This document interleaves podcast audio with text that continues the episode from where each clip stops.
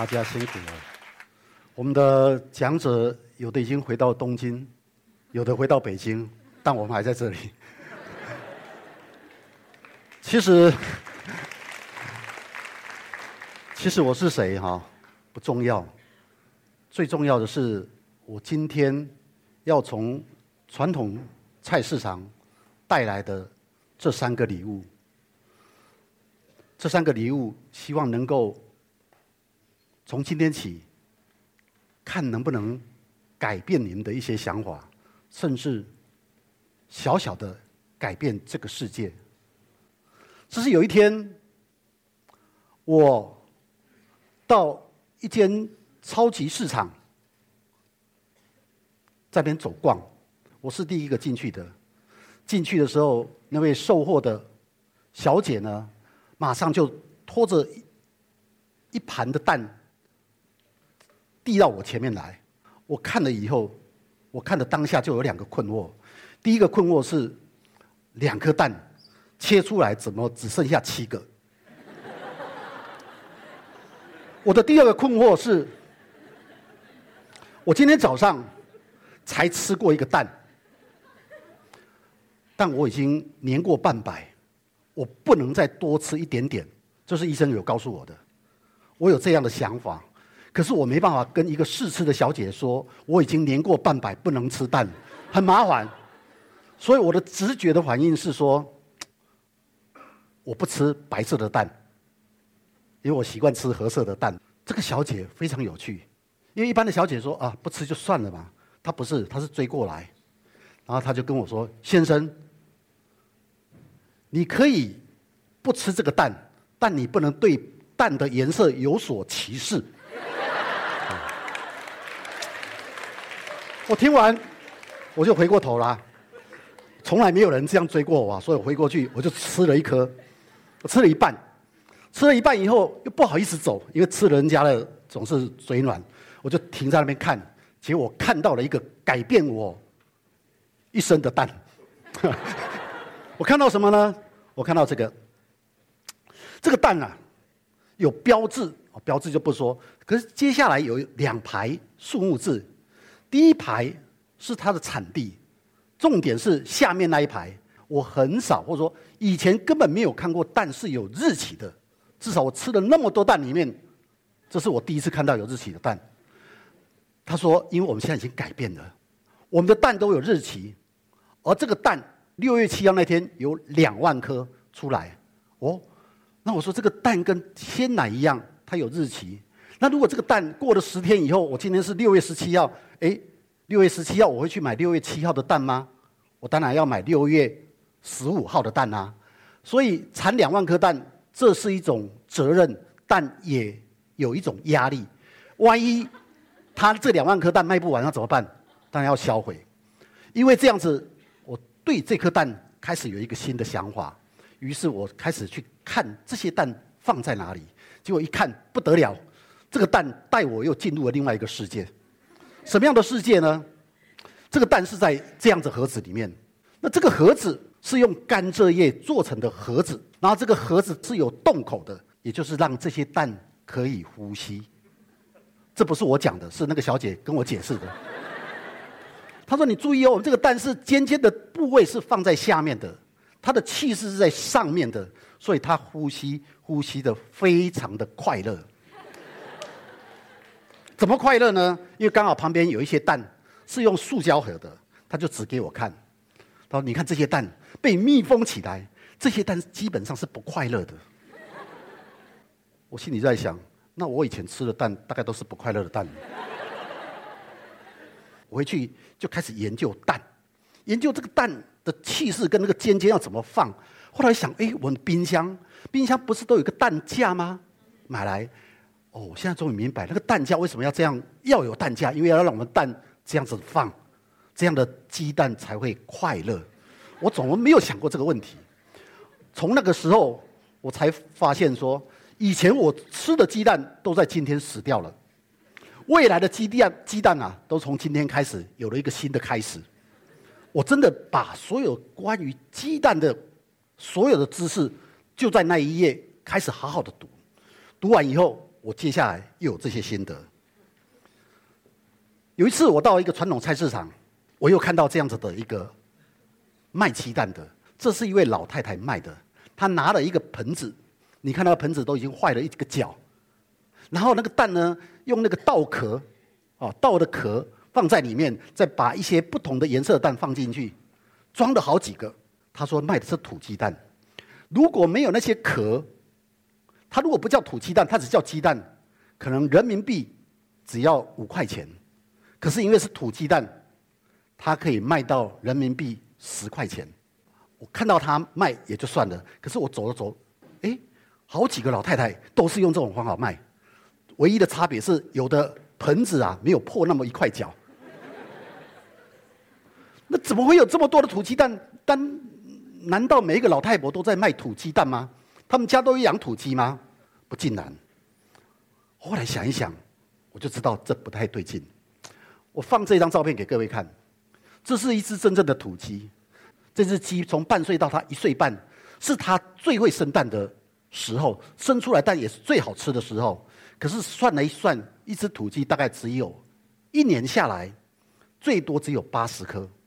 可是如果是一只蛋鸡，我一般养在铁笼子一排的蛋鸡，它一年可以生到两百颗，甚至到三百颗。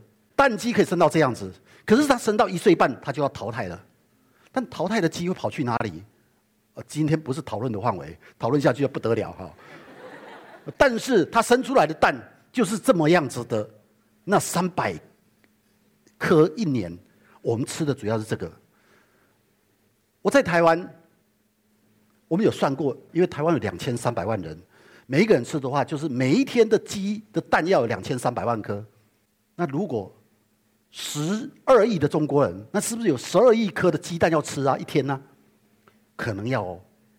那这样鸡蛋怎么来？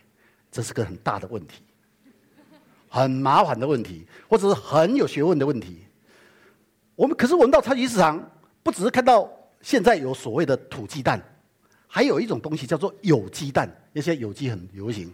那到底有没有有机蛋呢？我跟你讲，有机蛋的条件是什么？有机蛋是这些鸡，这些蛋鸡啊，它必须在有操场的学校，啊，它不能关在铁笼子。第二，它吃的要有有机饲料，像这一只在草地上的适合。还包括说，它的蛋下出来的地方不能在铁笼子滚出来，它必须住在一个隐秘的空间，让我们去从那隐秘空间把它拿出来的蛋，这个才叫做有鸡蛋。这样的有鸡蛋机会非常非常少。好，除了有鸡蛋以外，还有一个东西 叫做茶叶蛋。茶叶蛋是有一个医生这样形容，这是轮船跟火车相撞。什么叫轮船跟火车相撞？他说茶叶跟蛋是不融的，叫做茶叶蛋，根本就是一个笑话啊！这是医生讲的，不是我讲。好，怎样的笑话呢？譬如说，你的头发会越来越少，你的膝盖会越来越不好，可能跟茶叶蛋有关系。所以是很好的蛋跟很好的茶叶。所以后来我对鸡蛋就有了这样的定义。我整理了三个标语，你们记得这三个标语就好了。这三个标语是：土鸡蛋多半是炸弹，有鸡蛋几乎是假蛋，茶叶蛋可能是坏蛋。好，在这种情形下怎么买蛋？要小心。想想看，我举一个例子：我四十年前，当我十七岁左右，我曾经看到这样的一个情形：有一只鸡被脖子绑着一个绳子，在传统市场绑着，旁边有个篮子，篮子里面有四颗蛋。卖那只土鸡的人跟我讲：“你可以买这个蛋，很贵，但这是这只土鸡生的，你看到了。我把这只鸡带来是让你看它生的蛋就是这些。你也可以不要这个蛋，把这只鸡买走，那还会生很多。那这是一种啊，这是卖鸡蛋的方法，这是传统的市场卖鸡蛋的方法。可是，请问各位，现在你在哪个地方你会看到一只鸡被绑着带到菜市场，然后它旁边有蛋？没有。”但是有没有这样的可能性呢？很多地方正在改变。我在意大利看过，我在台湾的乡下也看过。我很期待有一天我在大陆的内地的很多地方也继续看到这样的情形。好，这是第一个故事，一个鸡蛋。接下来我讲一块豆腐。这是两年前台湾的中华豆腐突然间加了有机这两个字，这两个字加进去，大家比较愿意买，比较有钱可赚。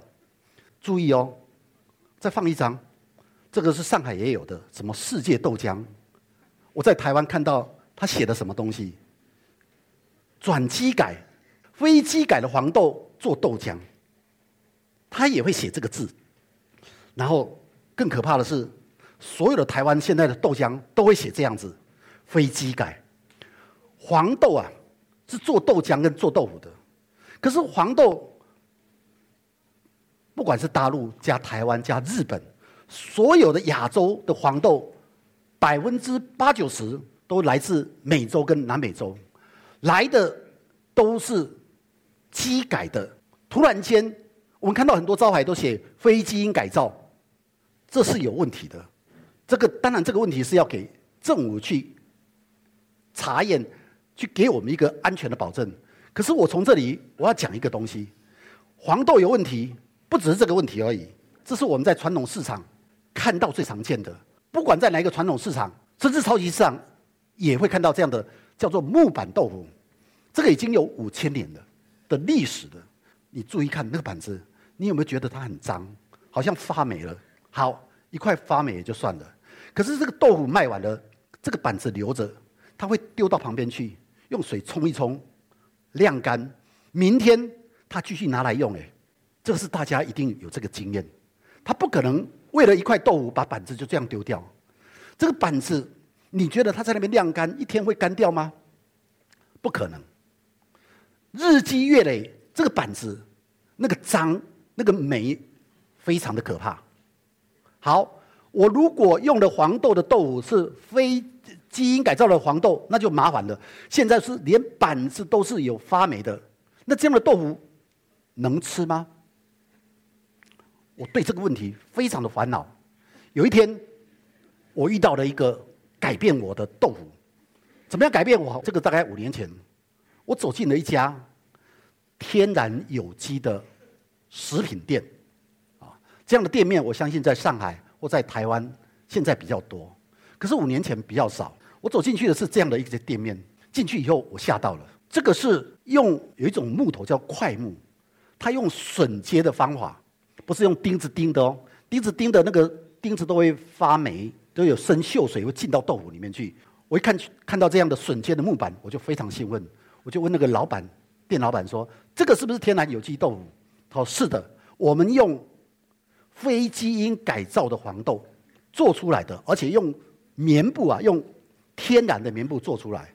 好，我看到了，请问你一块豆腐，你觉得要多少钱？人民币要多少钱？啊，两块钱，或者是三块好了。那如果是有机的豆腐，你觉得要多少钱？加个倍吧，好不好？或者加个三倍，十块好了。我本来只是掏十块钱人民币那样的价，那个台币哦，就是大概十块人民币掏出来要买一块，结果拿到手，他说多少钱？他说六十块人民币，一块豆腐六十块人民币，我吓到了。可是没办法，你说要买的啊，所以很不情愿的掏出六十块，其实是三百块台币啊。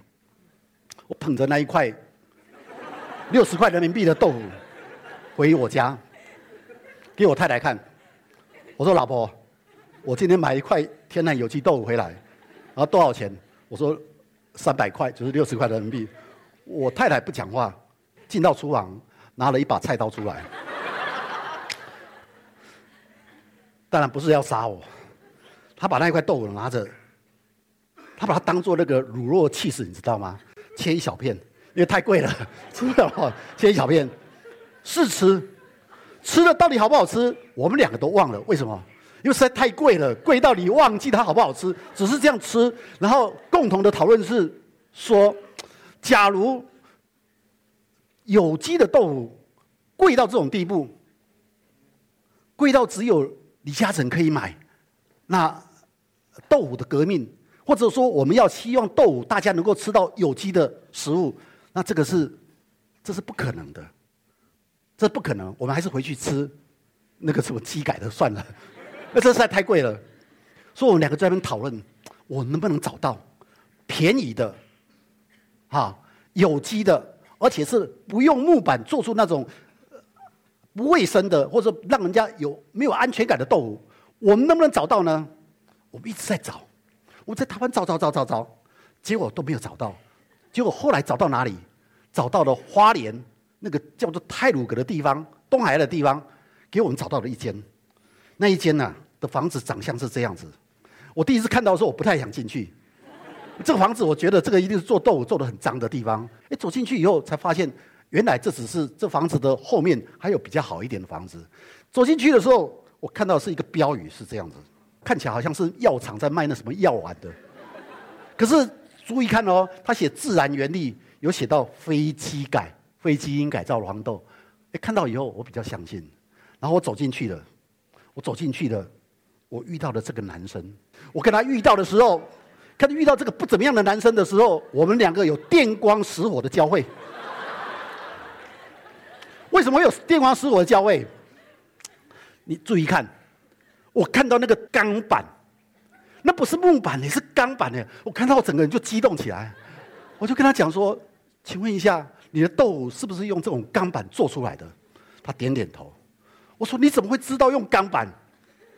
这就来了，他的思考。一个生产者的思考，跟我作为一个消费者的思考，其实我们这几年都在思考这个问题，就是木板做出来豆腐虽然好吃，可是木板会发霉，发霉的木板没办法清除，一天没办法清除，所以他们放弃了木板，把五千年来用木板做豆腐的观念整个改变，用钢板。虽然没有办法用木板的方法，可是他们真的做出了非常好吃的豆腐。重点是安全的，非机改豆腐是用钢板做出来的，这样的做出来，让我觉得改变传统市场木板豆腐有机会，所以我不断的在宣传钢板豆腐。当然还有另外一种是用木板继续用木板做豆腐，可怎么做呢？我在台湾看到一个也吓一跳，他说既然木板会发霉，算了，我干脆就把木板每次洗完了，我就拿到。冷冻库去把它冷冻起来，因为冷冻的话，木板就会就不会发霉的。好，不管你用冷冻木板还是用钢板，这个都是一种革命。这是今天我带来的第二个观念的改变。我的第三个是蔬菜，这是我在台湾看到的卖蔬菜的小农，在传统市场你才会看到这样的画面，在超级市场你不会看到这么多，你都各种各型各样的卖菜的人，他种。他只有一小盘，只有卖那么几样的蔬菜。那为什么要一排排在那里？因为一排排在那里会有安全感，就是因为一排人在那里就有几十对眼睛。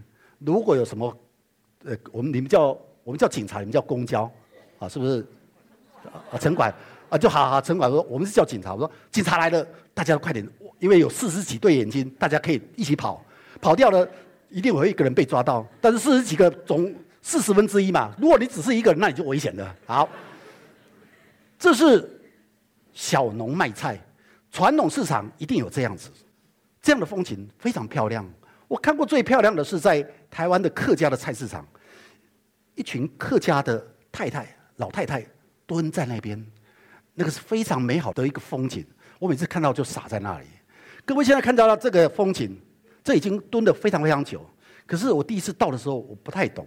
因为前面空了两个位置，所以我就问那个穿蓝色衣服的这个阿婆啊，我就问她说：“阿婆啊，你们这里排的这么漂亮，可是这两个位置怎么缺了？”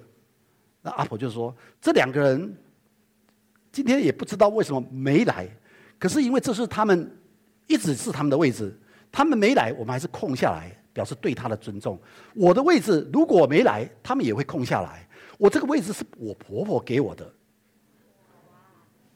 现在是我来顶我婆婆，接下来我的媳妇也要蹲在这里，谁要当她媳妇哈？